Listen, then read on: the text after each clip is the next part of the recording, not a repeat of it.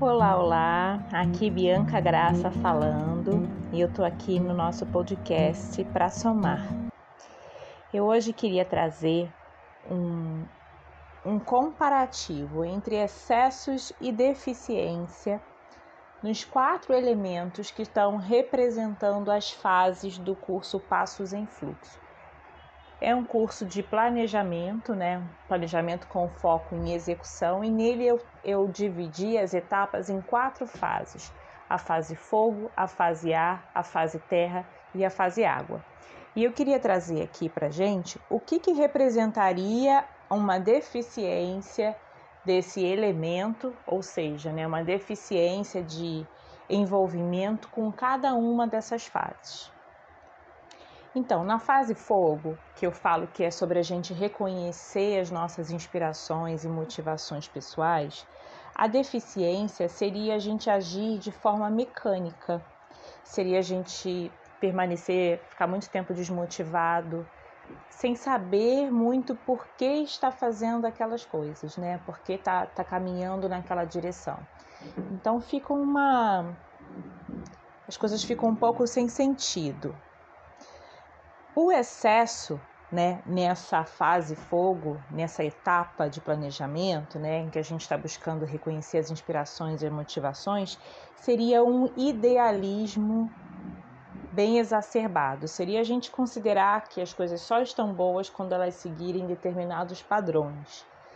Então a gente pode fugir, né, sair um pouco, se exceder nesse, nessa, nessa fase considerando um, um idealismo e fugindo da realidade, fugindo do que a gente tem em mãos nesse momento. Já na fase ar, ela é uma fase de planejamento em diferentes níveis, né? Em vários níveis ali de, de planejamento para a gente mapear as ações, começar a ordená-las, a, a direcioná-las. E o que seria uma deficiência nessa fase? Seria, lógico, né, a desorganização e aquela sensação de estar sempre apagando incêndio. A gente não sabe exatamente muito bem o que precisa ser feito, então está sempre agindo sob demanda, sempre sob demanda. Precisa sempre vir algo externo, às vezes nem dá tempo de vir algo interno, vem sempre algo externo nos demandando algo.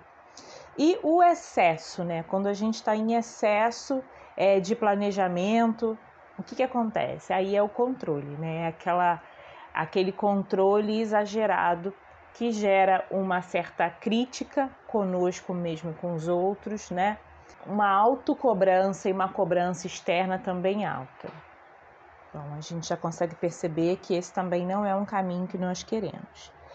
E na fase terra? Na fase terra eu falo sobre a gente manejar os nossos tempos. Eu gosto de pensar em tempo, não simplesmente esse tempo do relógio, o tempo da agenda. Eu gosto de pensar no tempo como algo, é, um espaço para de viver. Então por isso que eu gosto de relacionar ele também com essa noção de espaço. E o que, que acontece quando a gente não está se relacionando bem com essa fase terra.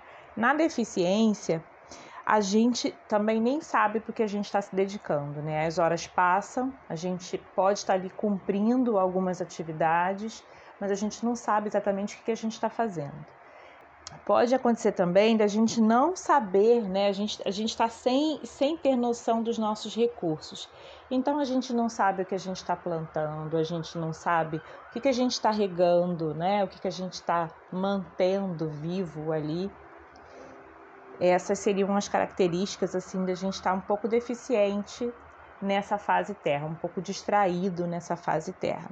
E o excesso, né, de de atenção né, nessa fase terra seria a rigidez e a pessoa ficar bem escrava do relógio. É aquela coisa assim, em que os horários são extremamente rígidos e a pessoa acaba se apressando. O foco dela deixa de ser nas relações, deixa de ser nas pessoas, deixa de ser na experiência que ela está vivendo e começa a ser na produtividade no tempo, nas horas, é, no, no, encerramento de uma atividade e no início de outra.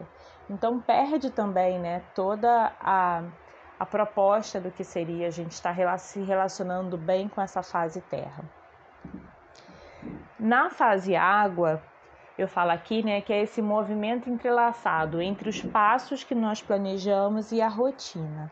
O que, que seria a deficiência, né? A gente não está atento, a gente está um pouco distraído nesse, nessa fase.